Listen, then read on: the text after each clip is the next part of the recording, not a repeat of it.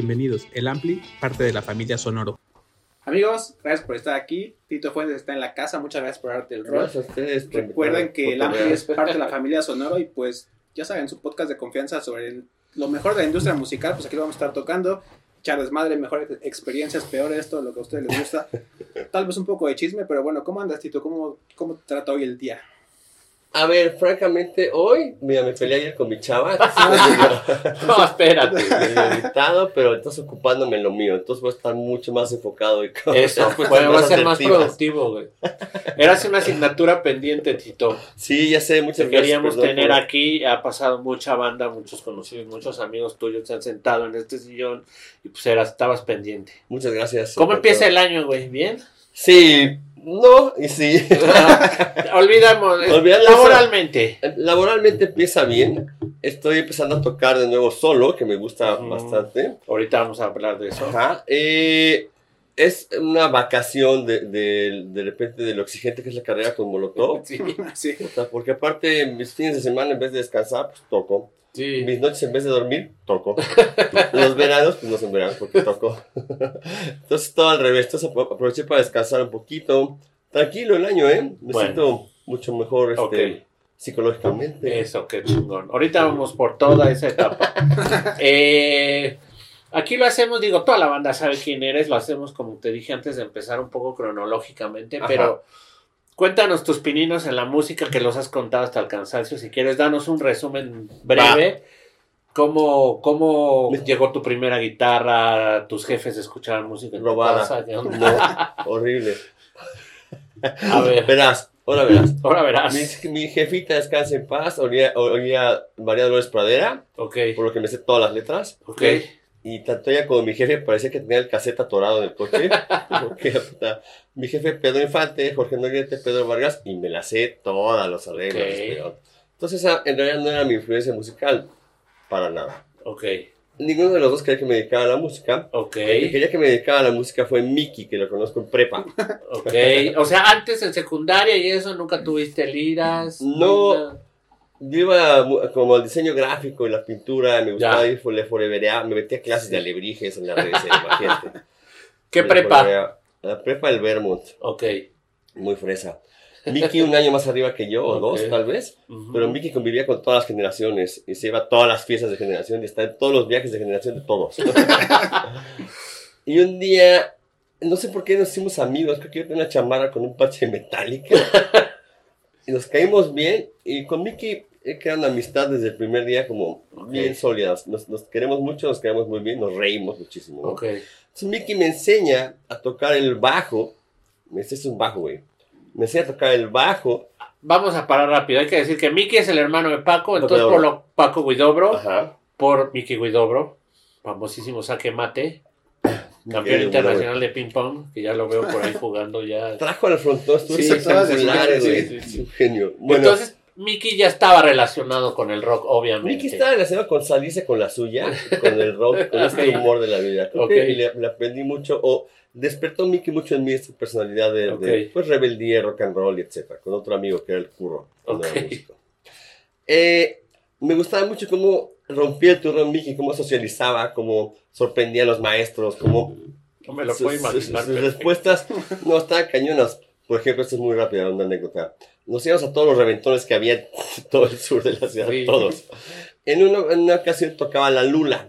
Ok. La Lula es la banda donde tocaba Julieta Venegas, Ok. con Daniel Goldracena. Sí, sí, sí, amigos, ¿no? No estábamos invitados, por supuesto. Entonces me dice, vente, Mayer, vamos por la cocina. Órale. Toca a la puerta de la cocina, le abren porque era una casa del toquín. Sí, sí, sí. Hola, sí, venimos a tocar a la señora. Ah, ¿de qué banda son? De la Lula. Ah, ¿y tú qué tocas? Y Miki, el bajo. Y la señora, ah, pues es que mi hijo toca el bajo en la Lula. ¡Mamá! la señora, jajaja. Ya y no pase.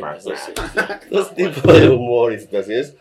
Hice mucha como sinergia con Miki. Y una, una- uno de los eventos era tocarles y componerles canciones a los profesores para que nos pasaran. A Memo el Siniestro, el de Química, etcétera, etcétera. Y tocábamos en recreo. Para, o sea, no tenía idea, es una interfaz, al final es una tabla con, con un- unas cuerdas. No Ajá. tenía pero idea. Primero empiezo a tocar el bajo, me enseña a Miki a tocar el bajo.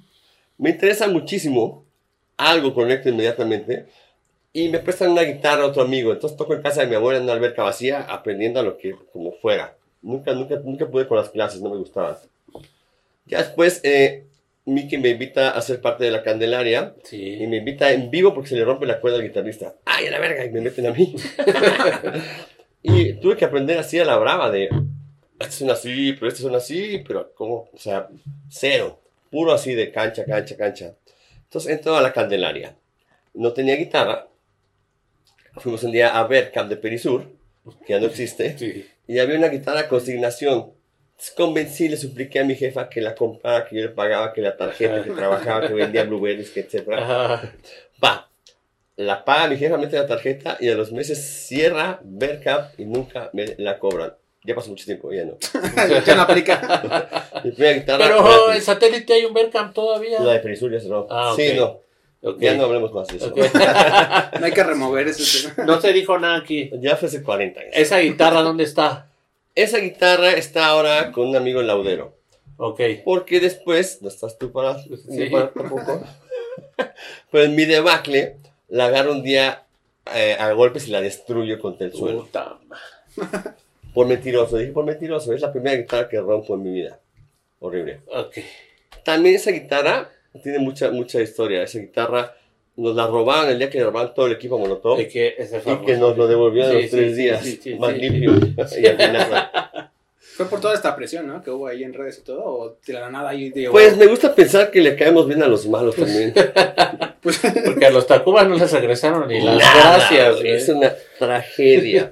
y venía en el trailer mi primera lira con esta historia tan bonita. ta, Sí, ta, ta. Y te la regresaron. Paloma, paloma. Y luego ya. O sea, tengo, o sea, la aprecio muchísimo. Es un objeto que me ha acompañado en la vida, en las buenas y en las ¿Y malas. crees que el laudero la va a sacar adelante? Se parece una mordida de tiburón. Pero eh, con la gente de Gibson les platiqué la historia y les encantó y quería sacar un modelo Sharkbite. Ah, Ok. Pero sí, parece que tiene solución. Y el chiste es que yo vaya y la haga. Ok.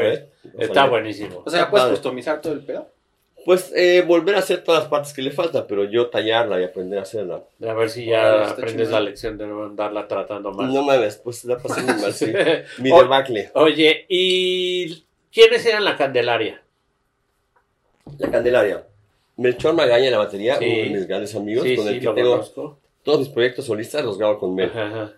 Melchor Magaña. Jaime Alejo, hermano de Mauricio Alejo, artista. Jaime El Chac, grandísimo frontman, Ok. tipazo muy divertido. José Miguel González Durán. José Miguel. de barbas, muy, muy talentoso, cantaba y escribía ópera, tocaba el, órgano, muy talentoso. Eh, Miki, Ok, sí. Miki tocaba el bajo Miki toca el bajo, y tú la guitarra. y yo la guitarra. Y otro tecladista cuyo nombre, bueno, que hice una mala movida y no os cae muy No, bien. no, no, no hay necesidad de darle fama aquí a la gente culera. Exactamente. Eh, entonces, y de ahí, así rápido. De ahí de la ¿cómo pa- qué Candelaria. pasa Molotov? Nos salimos de ahí porque se drogaba mucho. Miki y yo dijimos, ya, ya. no, güey, espérate. Entonces, Miki se junta un día con Jay y con Iván Moreno, Ok. un amigo baterista. Increíble. a palomear. baterista. Saludos, Iván. baterista. Saludos a la. Si quieren. este, a palomear. eh, somos muy amigos de Jay hace mucho tiempo. Y Jay es de los músicos que los ponen pues, en proyectos que, que parecía que no tocaban sus instrumentos. Y Jay siempre tocó sus instrumentos. Es un excelente músico. Entiéndase microchips. Entiéndase microchips. El bajo gigante, pero Sí, Jay sí, sí. lo tocaba. Y es multiinstrumentista y es talentosísimo, ¿no? Entonces se juntan a palomear estos tres una tarde y dicen, ya sé, vamos a hacer una banda. Mickey y yo siempre hemos querido tener una banda con un nombre ruso. Sputnik o Molotov. Ok, Ok. Existía Sigue Sigue Sputnik. ok, Pues sí, ya. sí, sí. Next era Molotov. Y a partir del palomazo, a la tercera me habla Mickey y me dice, güey, vamos a hacer esta banda. Órale. ¿Cómo es? Pues dos bajos, batería y, eh, con samples y guitarra. De huevos. Y empezamos a montar las canciones como Molotov. Ujú. Y de repente aparece el gran abierto de rock de Coca-Cola. Ok. No sé si pueda ya. Ah, Lo- lo- Es lo de menos. Coca-Cola necesita más publicidad. No, ya, exactamente. El abierto de rock. Concurso súper importante para las bandas nacionales porque hay un circuito de antros Sí. que es fundamental para la creación de cualquier banda. público medio, como en Bajo Circuito, Sí, ejemplo. sí, sí. Este tipo de, de- de lugares son básicos para, para que una banda empiece a crearse y tener como un, como un fanbase y etcétera. Este, bueno, hay un circuito brutal y un concurso en el que cada vez se siga mejor.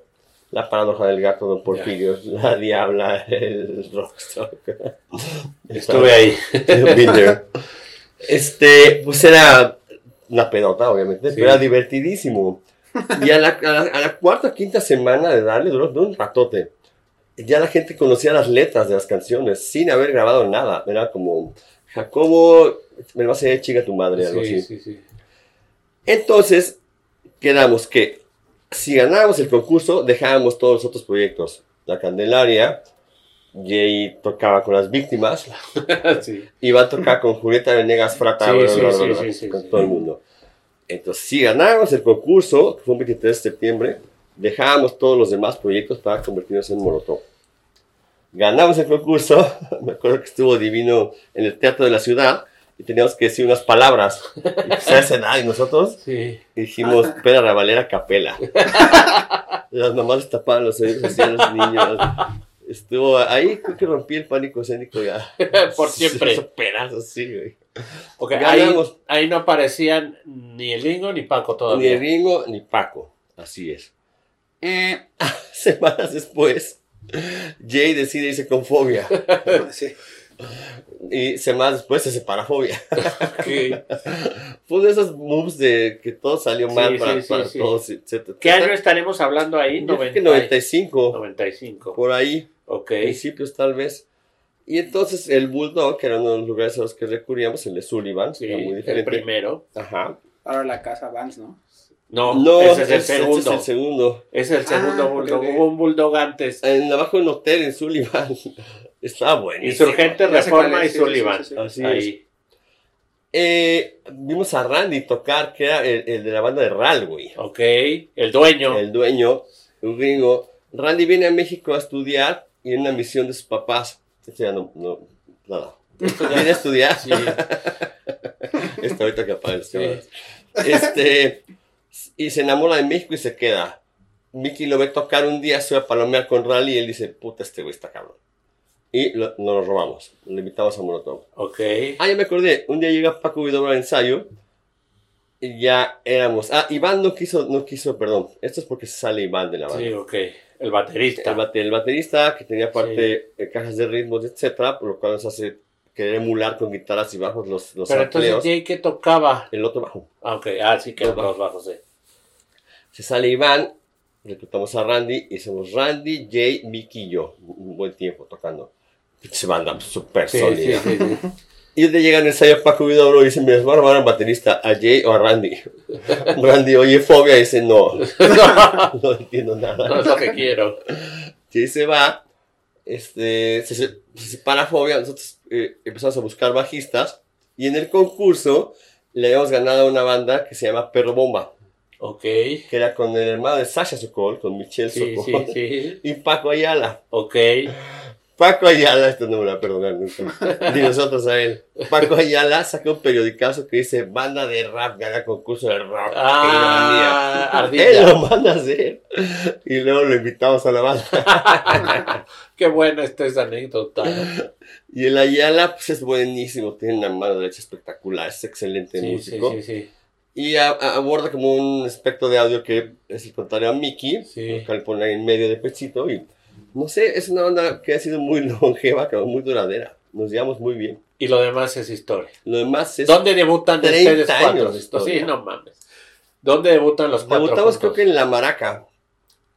En Hoy Maraca. reabierta otra vez. Hoy reabierta, ¿no? Sí, Está sí, están eje- haciendo Es conciertos. que tendrá como dos años, ¿no? Que regresó. Que Sí. Sí, sí, sí, sí. Que hacemos. Era el presidente de la universidad López Gavito. Ok. Y hace que todo el mundo se disfrace como en el video y todo está muy cagado. Y ahí se inaugura Molotov.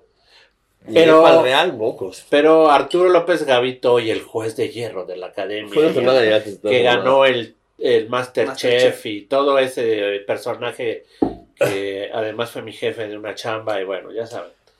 ¿Él cómo llega a la maraca o qué le Él era presidente de Universal y es, eligen un lugar para la presentación del disco. No, no, no, no, pero ¿él no los fichó en Universal? En MCA era este sello. ¿no? Era Universal ya, Sí. ¿eh? ¿Quién ha sido? Esto, o sea, debería saber, pero yo creo que era Gavito el presidente, creo que sí. Sí, sí, sí, sí. Pero él los fichó. Él, O él fue el que los apoyó, más bien, ¿no?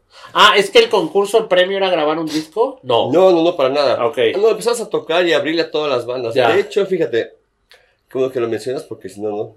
Eh, en el Metropolitan le abrimos a los Kuriakis. Sí. Nos invitan a abrirles y es un show como si tuviéramos disco, ya, nos Sí, fue sí. poca madre. Y ahí fue Universal y fue Gustavo Ya, Santolaya y etcétera. Ya, ya. ok. Y de ahí para el Real. Y esto de la maraca es posterior. Exacto. Es para, para cuando sale el sencillo. Vaya cuando el sale. Ok. 97. Y lo demás es historia. Ya. Más 30 años de historia. 30 años de historia de las cuales no vamos a detallar aquí. No, no acabamos. Justo ahorita que Puedo explicarlo todo. del nos invitaron, eh, o sea, esa, chido por todos los paros, nos invitaron justo a, a- a ver el show que tuvieron ahí en el foro. Y la neta, estuvo bien. ¿Cómo viste ese, ese pedo? Ya tiene un poquito. encanta, güey. La verdad, la pasé cabrón. Es el show más largo que hemos dado. ¿Sí? Como tres horas y more. Y un buen de banda también se lanzó. Estuvo increíble, invitados. Eh, a los que toman terapia, psicoanálisis, el escenario es un momento y un lugar muy importante. Es en muchos sentidos efímero, de que tocas la nota y ya pasó, Sí. y la canción y el coro, y si, vamos, que lo Claro. grabes, por supuesto, pero es un, un instante que se vive, en Ok. el cual tú recibes y das con el público. ¿no? Ok. Resulta que yo encuentro afecto en el público y una serie de cosas. Ok. el afecto perdido. Este, entonces, es- esas tres horas y, y cacho me la pasé como si estuviera en otra dimensión, cabrón. Me la Sí. pasé increíble, jajaja, mis tapetes y mis amigos, Sí, y entraban y salían. Fue de los momentos más chidos de mi vida, la verdad. ¿Crees que sea como tu tocada más divertida a la fecha? Pues Digo, no, debe de haber muchas. Ay, jajaja. Sí, claro. De reírme. Ha habido donde no, no- no he podido aguantarme la risa más de una canción. De Ok. que sigo Sí, aguantando la siempre te reírte. Se ve que siempre te la estás pasando bien. ¿Nunca se han madreado arriba del escenario? No, ni abajo, güey. Es que fui a Brian Johnson Massacre a- y, y ese güey está El muy cabrón, ¿El ¿no? bajista o quién? Él, él- él- es el, el uno el, el guitarrista, que aparte es uno de los que canta, que aparte Ajá. creo que él es el líder de la banda. ¿Cuál Ajá. fue cuando estuve en, en hipnosis? ¿o fue? En Hipnosis fue una, pero ya venía, venían de un show, creo que en Estados Unidos, en Austin, donde sí se habían agarrado a madrazos. Es Y horrible. ese güey le aventó la guitarra al bajista y el baterista se desesperó y todo está filmado, güey. Lo vi, lo vi, lo vi. Sí. Porque aparte, pues estás armado, güey. Bueno, ahí en el Hipnosis, aquí en México, el güey se paró y se fue. O sea, Ya, la verga. pero me contaba gente que estaban ahí con ellos, pues que el güey iba crudísimo y que, o sea, que no se aguanta ni Ya. él solo, pues. Y Claro. como es el líder de la banda y los demás son sus músicos, Pero, pues también puede hacer y deshacer. Ustedes Claro, nunca han tenido un desaguisado ahí arriba, se la pasan también. algo pasa. Somos muy diferentes. Muy diferentes. O sea, no vamos ni al cine juntos. No, No coincidimos en Eso casi no, nada. no lo entienden muchas veces los fans, ¿verdad? Creen que todos son íntimos amigos. Ah, me ven en la super y. Sí. Oye, ¿y dónde es amigo? Sí. No sé, güey. Sí, sí, sí. Me pasa con los tacubanos. ¿Por qué no hacen el súper preguntan juntos? lo mismo siempre, todo el tiempo. Sí. No sé. ¿Cómo- ¿Y cómo, cuál es el, la fórmula, por así decirlo, de pues ya de todo este tiempo que llevan de tal vez no tener... eh, obviamente si hay diferencias, hay todo, pero ¿cómo es llevar un ambiente sano? Te lo pregunto porque cuando estuvo acá, luego Chai todo nos decía ese pedo con fobia, ¿no? Que luego fobia... No, es- fue está es- muy duro. pues, Está. Paquito H. Sí, no, bueno. Kaiser. Es otra asignatura que tengo pendiente. Parece que quiere que vayamos a su casa, entonces ya Ah, sabes. increíble. Nos va a ¿Por hacer el show de perros, porque nos quiere hacer el show de los perros. Me encanta. Genio, otro Es genio. otro Un genio. Puta, gran amigo. Sí. Eh, aquí, ahorita que dices cuál es la fórmula, antes yo pensaba que era el chupe, pero no. ya no chupo. no, eh, algo hay, con todo y que somos bastante brutos para hablar, no se habla, está empezando a hablar muchas cosas. Yo eh, empecé a hablar a los 48, hace un año, y me di cuenta lo importante que es poder comunicarte y hablar y no hacer acting en situaciones que no puedas hablar y Sí, claro. transitar estos vacíos, etcétera. Pues con todo el que medio hablamos, etcétera, nos respetamos mucho. Entonces esto hace que no todos queramos ser como James Addiction, ¿no? Sí. sino cada quien quiere ser como alguna cosa y amplía el espectro de respeto de todos, ¿sabes? Entonces por eso hay frijolero que es un no, Sí. norteña, que, que sé yo. Entonces algo pasa que hay un respeto enorme y una, no sé, hay una comunicación en el escenario brutal. O sea, puedo estar un día de malas, un mal día, que Sí. sé yo, pero vamos a tocar y los reflejos y ya sabes, como los instantes son, son padrísimos. ¿Ensayan mucho? No ensayamos nunca, Eso se nota para bien y para mal, ¿no? También, pero se ve. nunca. Hay algo, eh, hay el entusiasmo del, del concierto, entonces todo el mundo se concentra lo más posible, esté como esté de pedo, lo que sea, para el show. Pero hay pocos ensayos, la verdad. ¿Por qué? Porque les da hueva ya. Pues Porque no hay sé. necesidad. Yo creo que ma- mayormente por eso no hay necesidad. Ya te sabes las canciones de ida y vuelta 30 ya, las canciones, ya. Montar un show nuevo, por ejemplo, el del, pala- el del foro, sí lo ensayamos bastante. Sí, bueno. Las rolas nuevas.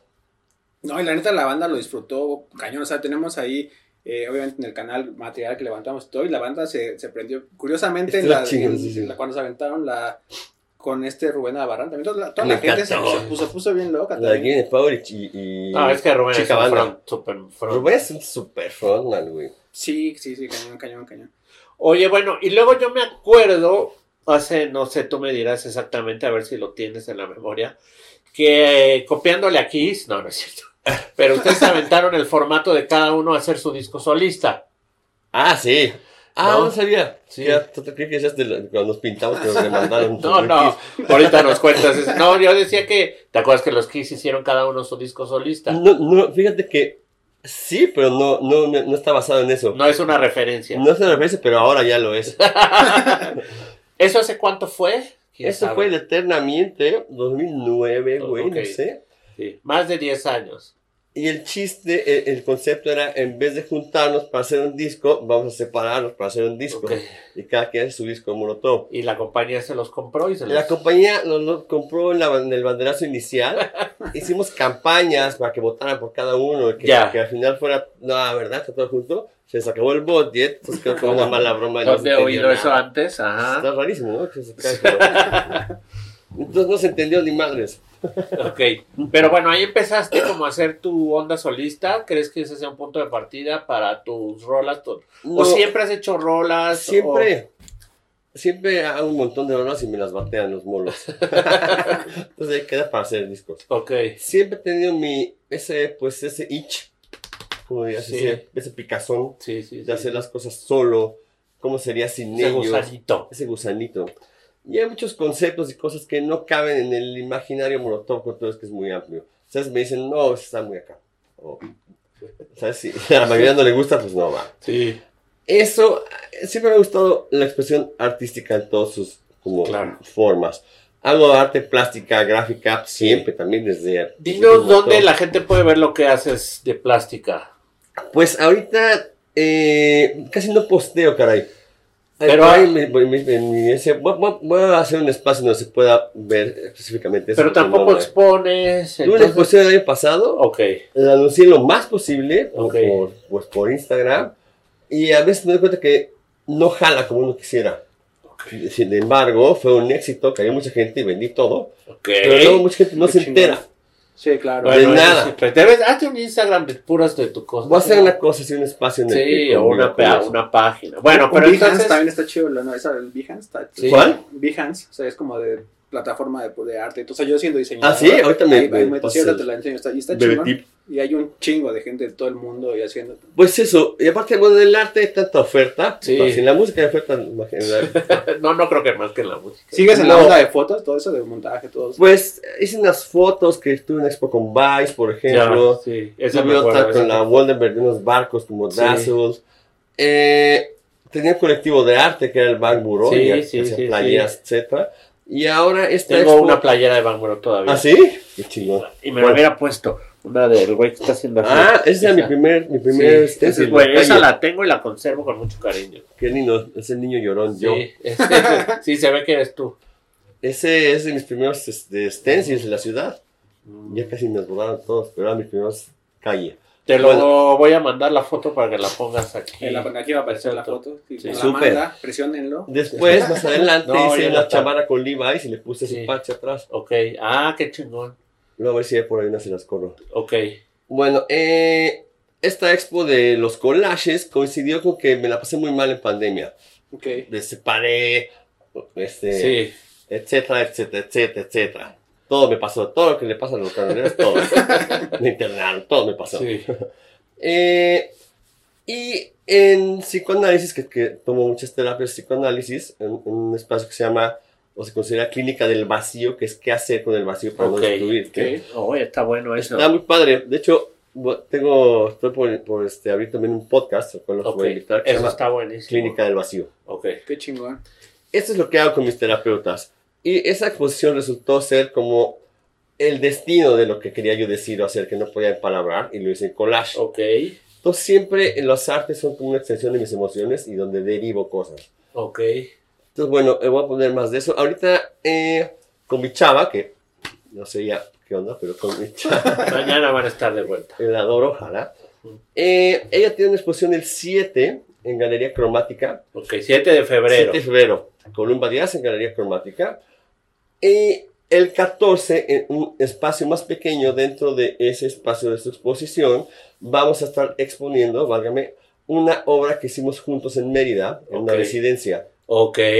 Hicimos juntos, como artistas, una pieza en grabado, un, eh, políptico padrísimo, Ok. que justo habla de una relación entre una persona que le lleva 20 años a otra y como todo lo que Como es tuvimos tu que caso. hacer, como en mi caso. Muy linda pieza. Eso va a estar el 14 en el marco de la exposición de Columba Díaz que empieza el 7 en Galería Cromática. ¿Dónde es la galería cromática?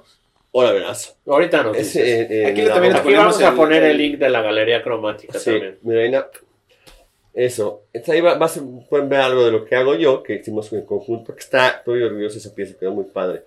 Me invitaron a una cosa en Puebla, ya les anunciaré, si puedo, les aviso cuando Ok, es anuncian, pásanos porque aquí a la banda le interesa siempre ver ¿no? Gracias. la propuesta de lo que haces y todo. Entonces, bueno, nos contabas que en pandemia lo pasaste mal, Ajá. no vamos a entrar en O sea, detalles. me enteré de la pandemia, caramelo de la pandemia. Pero cuéntanos un poco más porque esto también le gusta mucho a la banda. Ajá. Eh, ¿Qué es la, la, la, la terapia del vacío?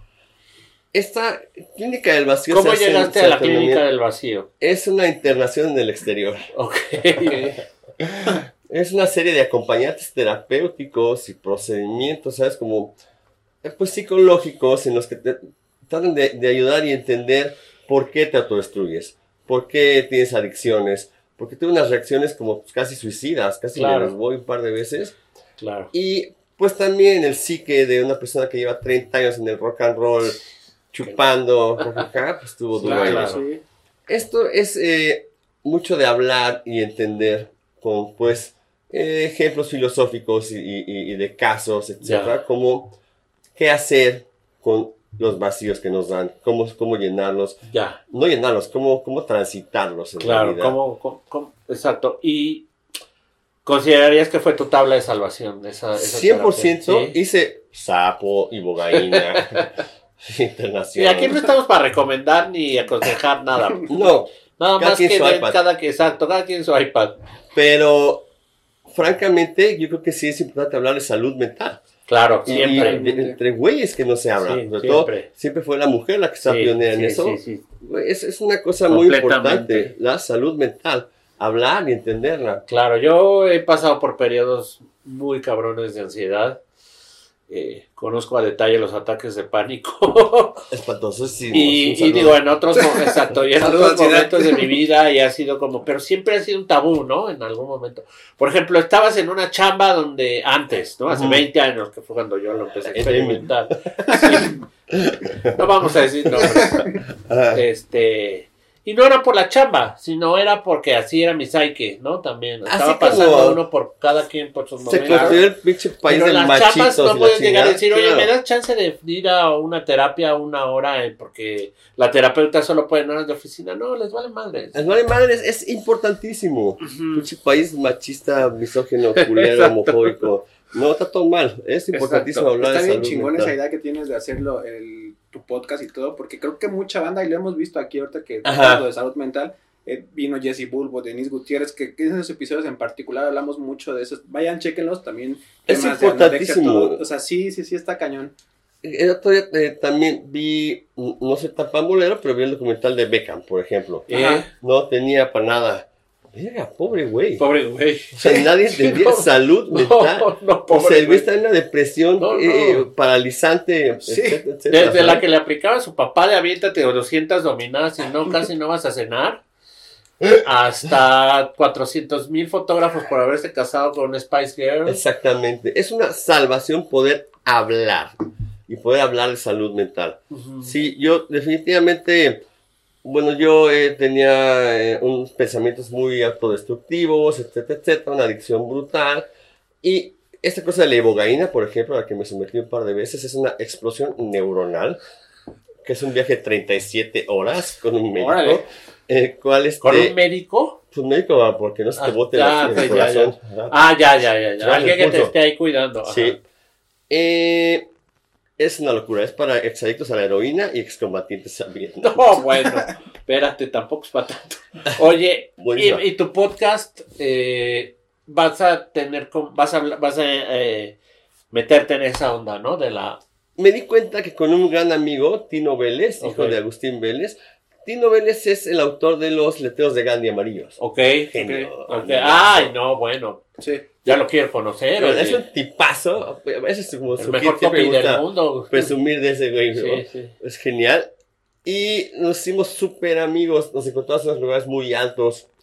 Eh, fui a que su jefe me hiciera un diagnóstico psiquiátrico, Ya. el que me dijo, no eres adicto, pero tienes hiperactividad y TDA no tratado. Y...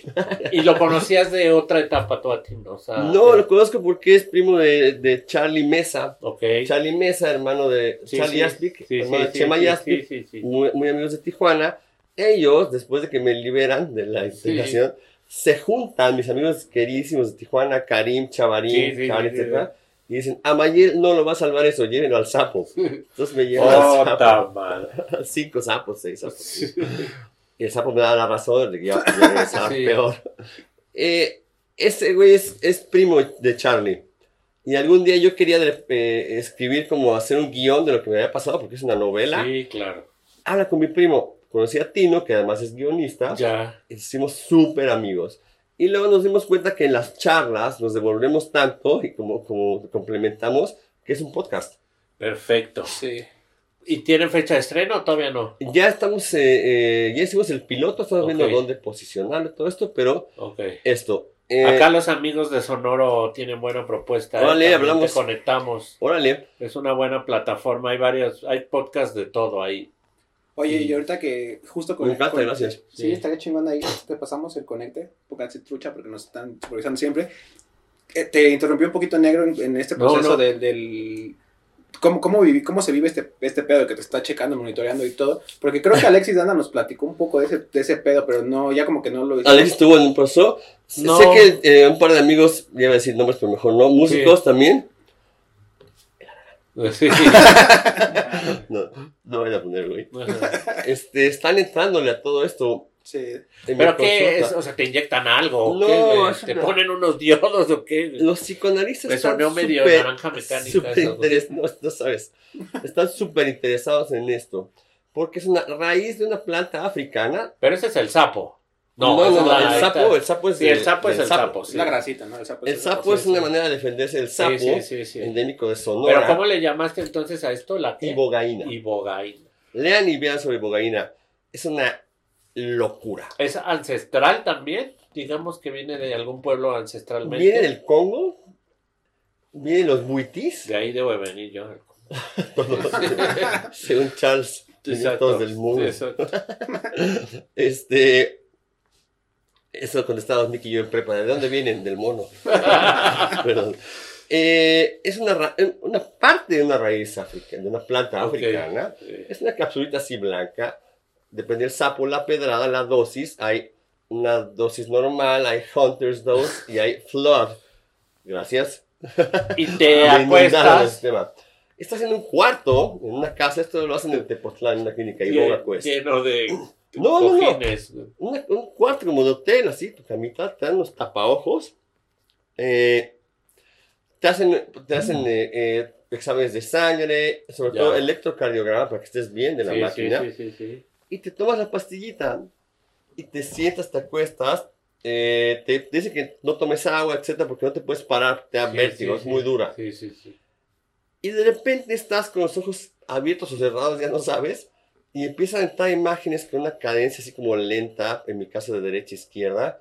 Y mira, te voy a poner un ejemplo, es como si vieras de repente un brillito, y de repente se forma, y de repente es su rostro, pero 4K, este, Órale. ahí, así, y pasa. Wow. Y es así, y estás aquí, güey. ¿Sabes? Como que estás aquí todo el tiempo. Sí, sí, nunca, nunca pierdes No la es conciencia. psicotrópica, es Sí. como medio onírica, ensoñada. Ya. Este, te pasan una serie de cosas en lo que hay una explosión neuronal, que desaparecen los surcos neuronales, que son cosas que aprendes como eh, eh, conductas. Ya. Está de locos, güey. Sí, Achú. su- suena cabrón. 37 horas. ¿Y nunca te da, no te daba miedo quedarte? No.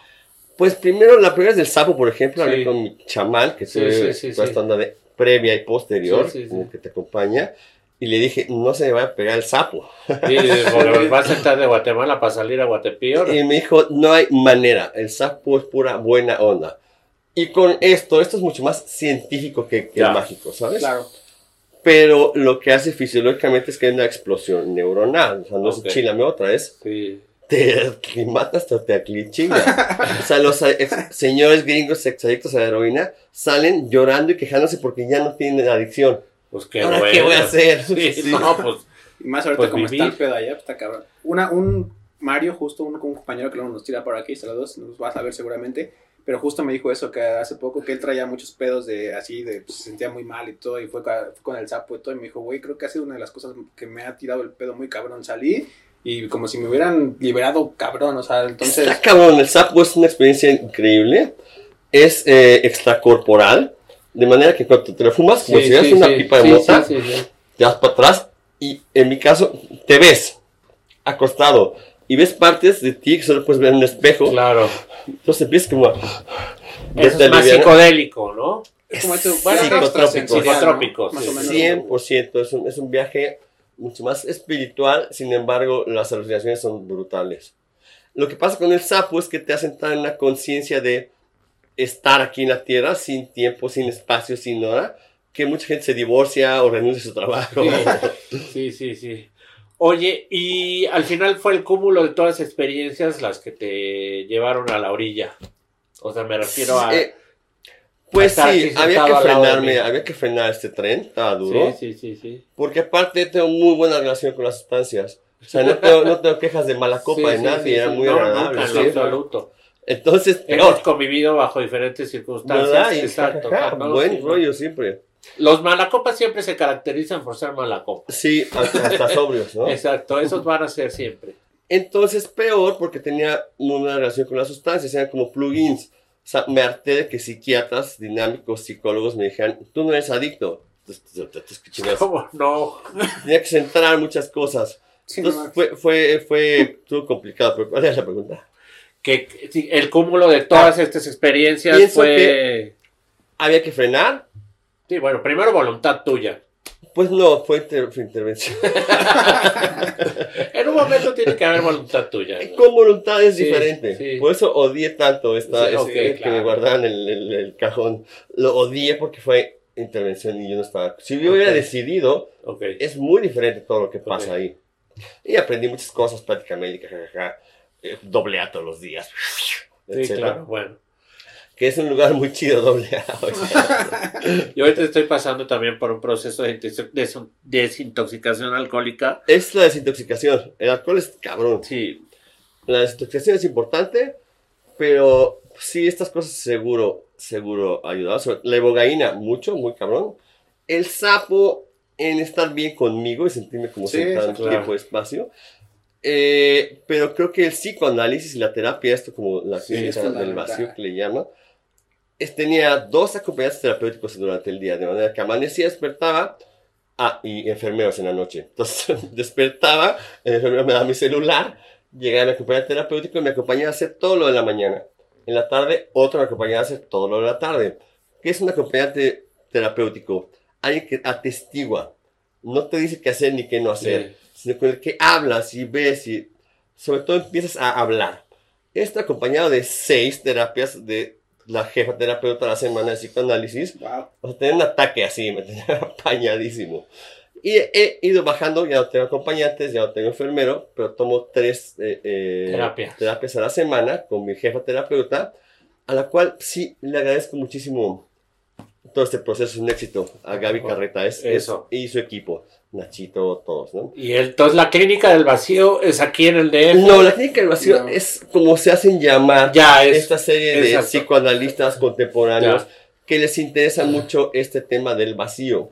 Y están metiéndose a, a, eh, lo de la ibogaína, les interesa muchísimo, Sí, por sí, ejemplo. sí, sí. También psicotrópicos, también, por ejemplo, cuestiones de pareja con eh, MDMA. Ya. Órale. O sea, les interesa estas sustancias ex- externas también como, como, a- como apoyos o ayudas para el psicoanálisis. Oye, ya para finalizar con este tema, entonces yo googleo clínica del vacío y No, no sé, es que no sé si así se hace llamar. Déjale preguntar a Gaby Ok. Carreta, ahorita te, te digo el dato. el. Word, digo, porque también aquí hay banda que igual le va a interesar. Mira, ¿no? es que ahorita acabando te lo... Te lo Bueno, ahorita, ahí. ahorita no lo Ahí pasas. dejamos el contacto ponemos, por si sí. alguno de ustedes pasa momentos, échenle. no, sé es, qué- es genial. Lo que hacen es...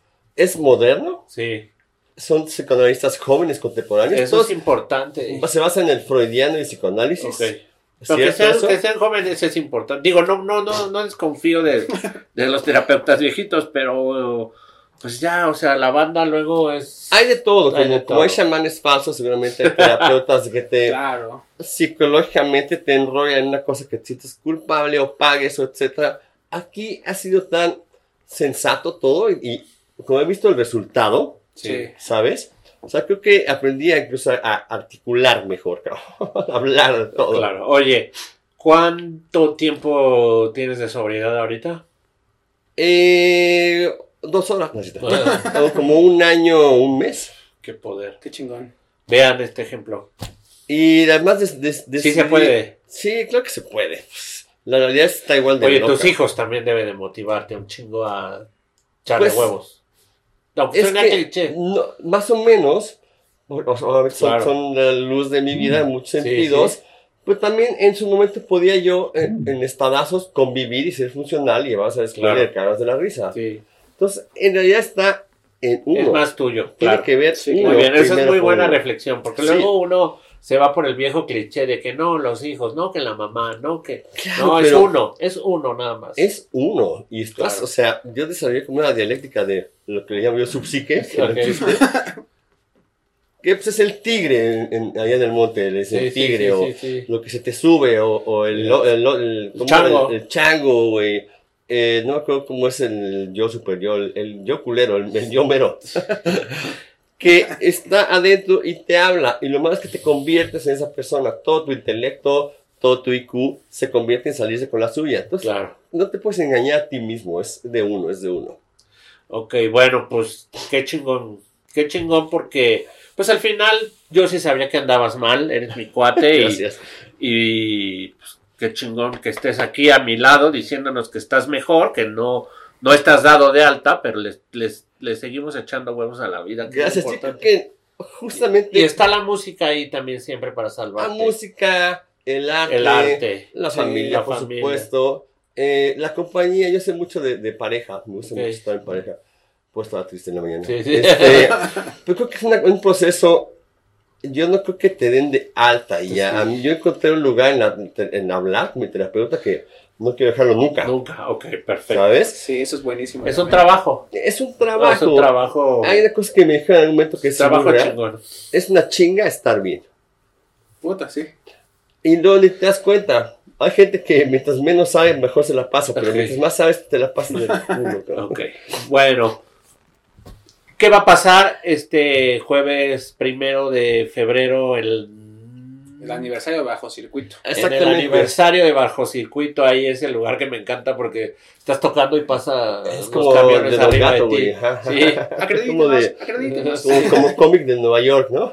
es aquí en la Condesa, está en el puente que donde convergen constituyentes, Juan Escutia y el circuito interior. Es un Así lugar es.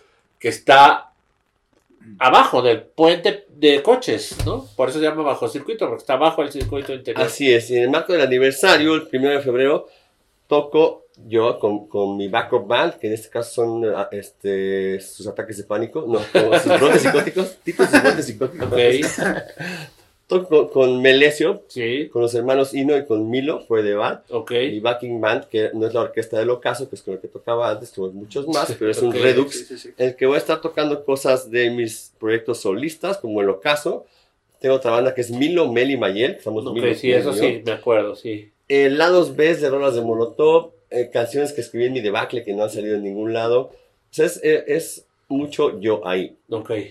Esto eh, abre un, un joven artista, el Pollo Brujo. Me acabo de Ok. conocer su onda, está padre. Y los invito este jueves, 1 de febrero, a mi recaída. No, ok. Me gusta bromear. No, a ese toquín. Así le digo Ok. a mi invitera. Me hice invitación por mi recaída. Oye. ¿y va a haber más de esos shows? Más de esos shows, hice una cosa el año pasado con Mickey Widobro. Sí, eso también, la piedad, ¿no? En la piedad que se llamó Is Miguel, bro- bromance. Está bien chingón pues, Estuvo padrísimo, güey. Ahí que Mickey tocaban. trae- Mickey trae su rollo solo, trae una Sí. caja de ritmos, sí, toca el bajo y es un, un placer verlo tocar el bajo con la caja de ritmos, sus deditos, es buenísimo. y canta. Y canta, sí, es genial, Sí, es sí. un app creativo. Eh, toca sus rolas, toca el dobro por momentos. Ah, ok. Y aquí de repente pues, se le pasaba el agua y me subía y yo, "Ay, te-", y acabas tocando él y yo con la caja de ritmos. Y de repente, por ejemplo, Mátate Tete o Chinga tu madre. Sí. En unas versiones nunca antes escuchadas en las que nos impulsábamos a palomear sobre eso. Ok. Súper divertido. Toca él un cacho de show, yo otro cacho de show de mis rolas. Pero nos dimos cuenta del bromance que tenemos. en ese show también estuvo Sean Wheeler, un, un artista californiano que es un placer verlo en el escenario. Sean Wheeler. Y él No, estuvo ahí en la piedad de Él estuvo en la piedra, entonces entre rolas él subía y cantábamos unas de él. Y luego Ya. covers y así. Oye, luego se ve que estuvo bueno el palomazo. Estuvo buenísimo. Y ese no hay para cuándo repetirlo. Nos están invitando a hacer, ahora, ahora que tenga fechas concretas te aviso. Ok, avísanos, por favor. Sí, Pero por lo pronto, primero de febrero, o sea, ya Así es. al ratito. Pues mañana, o sea, cuando salga este el bucle de tiempo del Ampli, entonces Sí. probablemente falte mañana. Bueno, aquí está la información. El jueves. de aquí nos vamos para el show. Jueves, exacto. exacto. De aquí ya nos vamos. Va a estar padre, muy padre. Eso, en cuanto a la eh, gráfica plástica, Sí. en el marco de la expo de Columba Díaz, que es el 7 en Galería Cromática, el 14 en un subespacio va a estar Ok. exponiendo piezas que hice con ella. Ok. Qué chingón. Y Molotov. Nos vamos a, el primer show de Molotov es en Cosquín. Creo que es el 11. No, no, no, Cosquín Rock Cuéntale a la banda que es Cosquín Tras bambalinas nos decías que, que es un es uno de los que le deseo a ¿Cosquín es una ciudad? ¿Eh? ¿Cosquín es una Cosquín ciudad? es una provincia en Córdoba. Ok. Es una. mm, mm, sí, Sí, una ciudad. ¿Una Luego si ciudad? le decimos pueblo, la banda se enoja, pero ciudad. está en la montaña, Sí, clavada sí. y dificilísimo de llegar. Y es un festival legendario en Argentina que tiene muchísimos años. Ajá. Tiene una convocatoria enorme. Hemos, hemos filmado ahí un par de, de cosas en vivo, cosas en vivo. Es, se supone que son puras bandas argentinas. Somos la única que no somos argentina y nos invitan. Así nos recibe el pueblo queridísimo argentino que amamos.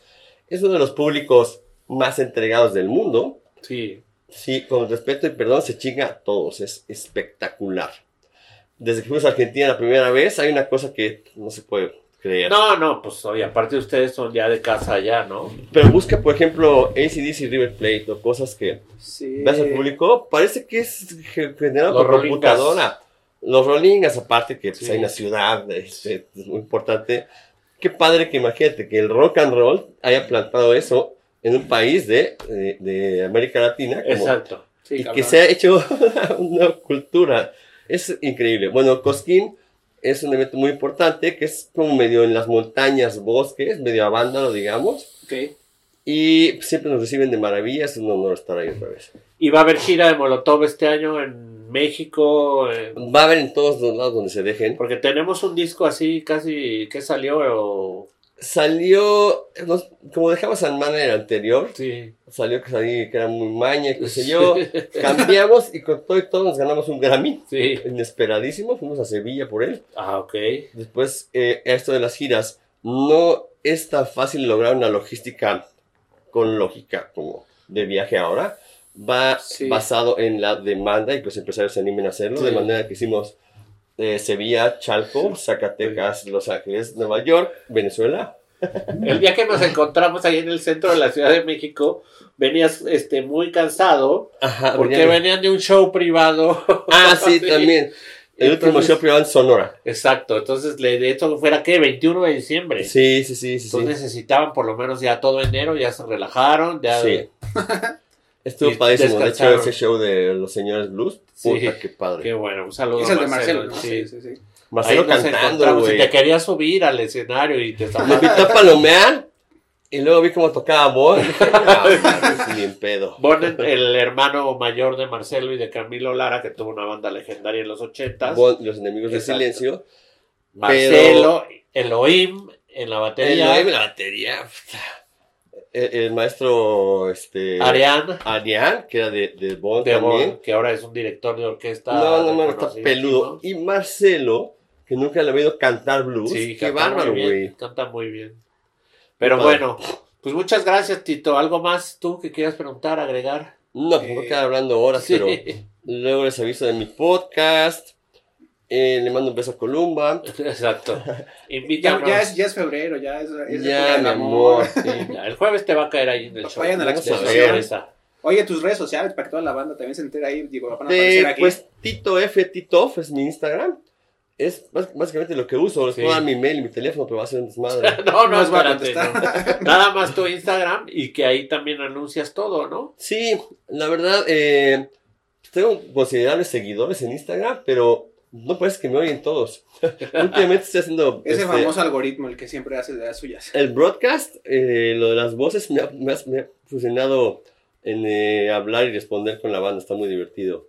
Ah, eso está bueno. Es un- como parece que te aparece un mensaje privado y es, una- es mensajes de voz. Sí, sí, sí. sí. ¿Qué? Y es en los que más, más me he sentido bien, ni en reels, ni en historias, etcétera, pero eh, ahí es donde pueden hablar conmigo. sí. Si, si tienen alguna duda. Perdón, estoy moqueando ya. Empresarios, pues ahí está. Lleven, lleven este. Empresarios este- ahí, los de Lleven, con lleven al buen. Tito. De los que no se quedan con los cambios. A. Tito, llévenlo, sí. Yes. Llévenlo a, a tocar a, a su ciudad porque seguramente se la van a pasar bien. Ah, ¿sabes qué? Ya estábamos olvidando, nada más, últimos dos minutos. Teníamos una medio dinámica, te los mandé, tienes tu cel abierto. Sí, Que es que integramos un poquito a la banda que Ajá. pedimos o hacemos como las anécdotas Ajá. que comparten y mandaron ahí un par que tienen contigo, entonces ahí como que las, leemos y este Déjame buscar lo, lo del vacío mientras. mientras, mientras sí.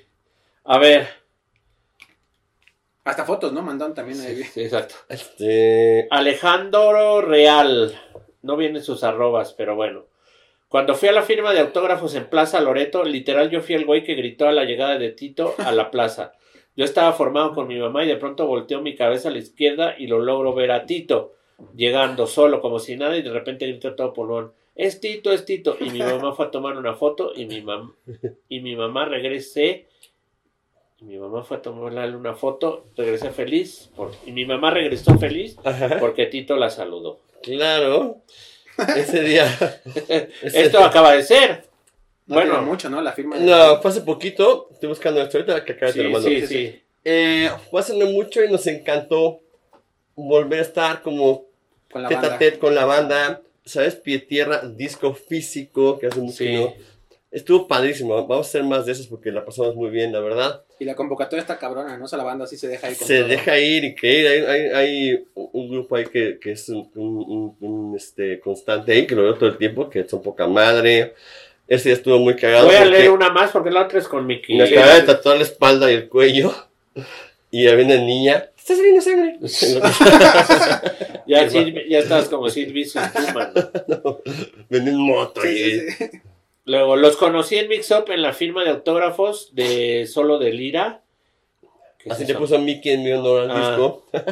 de Solo de Lira y les conté lo importante que es su música para mí, ya que tuve intento de suicidio y terminé en terapia. Y con su música después de terapia me ponía música de ellos para seguir adelante. Qué padre, güey. Más con El que se enoja pierde y H2H. Y se portaron bien chidos escuchándome y firmándome mis demás discos. Qué padre, pues qué chido. Pues, Pues, eso el es, chiste. ¿no? Ese es el chiste de la... Pues sí, a veces. El otra es con Mickey, entonces mejor. Ok. Cuando venga Mickey se Órale, la leemos a Mickey. mi- mi Duno. El chiste es que, pues a veces, sí, no, no hay mucho tiempo de escuchar a la gente, pero es un placer poder darnos cuenta de estas cosas, Claro. ¿sabes? Sabes, en el aeropuerto, pues no tienes chance o en el tráfico. de Sí, que- claro. En el Pero- súper que te preguntan, ¿por qué no estás con Randy? ¿Qué con hace Rafa?" aquí? Voy a comprar Sí, mis qué. ¿Qué está aquí? Pues muchas Pues, gracias, Tito. por muchas gracias, Ustedes, Mayel. Mayel para los cuates. Todo Yes. lo que, lo que quieras anunciar próximamente, pues sabes que el Ampli es tu casa. Aquí en Y nos Gracias. vemos el jueves. Órale, les aviso de los que vayan saliendo y, y expos o lo que Y sea. también lo que salga, esa, esa con Mickey también se ve divertida. Con Guidobo, ya. Sí. ¿Ya hablaste con él? No, no, no, no, pero esa, Ah, el Luis Miguel dinámica, está más divertido de lo que, de lo que pensabas que podía ser. pues hay que regresar. Nos estaremos ¿no? dando la vuelta ya a los Y shows. también está chido regresar a la esencia, el escenario más Claro. chico. Justo me preguntaban en unas entrevistas de Bajo Circuito que qué importancia tenía ese tipo de venue y les dije que francamente lo para mí es súper importante en la formación de las bandas. No ven que ninguna banda se haga por abrirle un show a una banda enorme una Claro, o dos veces, claro, sino claro. este circuito es fundamental. Sí, ir haciendo el fanbase creo que también es... Ajá. Muchos coinciden de los que han pasado por acá. Pues listo, Tito. Jueves, muchas, muchas primero de febrero, bajo circuito. Be there, be square. Tito, Recuerden suscribirse al mejor podcast del condado y nos vemos a la próxima.